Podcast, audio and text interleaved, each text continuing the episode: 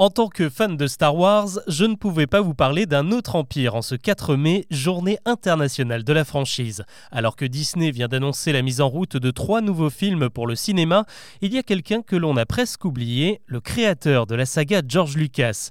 Que devient-il? A-t-il totalement lâché les rênes de son univers?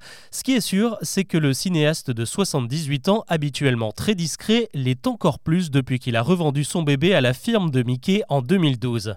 Il faut dire qu'il a de quoi couler une retraite tranquille puisqu'il a non seulement cédé les droits de l'univers Star Wars, mais aussi l'intégralité de son entreprise Lucasfilm, qui comprend la société d'effets spéciaux Industrial Light and Magic et le studio d'ingénierie sonore Skywalker Sound, un joli package qui a coûté plus de 4 milliards de dollars à Disney.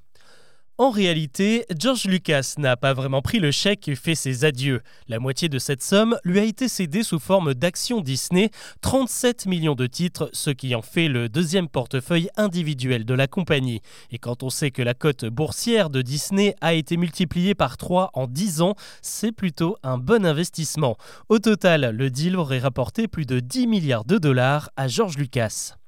Ce trésor vient s'ajouter à une fortune déjà colossale. Lorsqu'il a lancé sa saga à la fin des années 70, le réalisateur a imaginé un drôle de montage financier. À l'époque, la Fox lui a proposé un salaire de 500 000 dollars, mais Lucas a refusé et n'en a demandé que 150 000. En contrepartie, il s'est réservé les droits sur le merchandising, un secteur extrêmement mineur à ce moment-là dans le cinéma. Mais le pari a été plus que gagnant. En 35 ans, jusqu'au moment où il a cédé ses droits, les produits dérivés de la guerre des étoiles ont généré près de 20 milliards de dollars.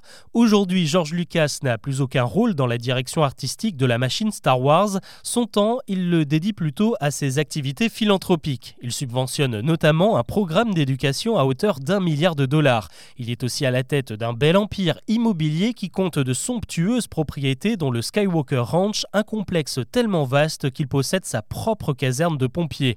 En 2021, il a également inauguré un musée de 27 000 mètres carrés dédiés aux arts narratifs à Los Angeles et créé quelques 1400 emplois.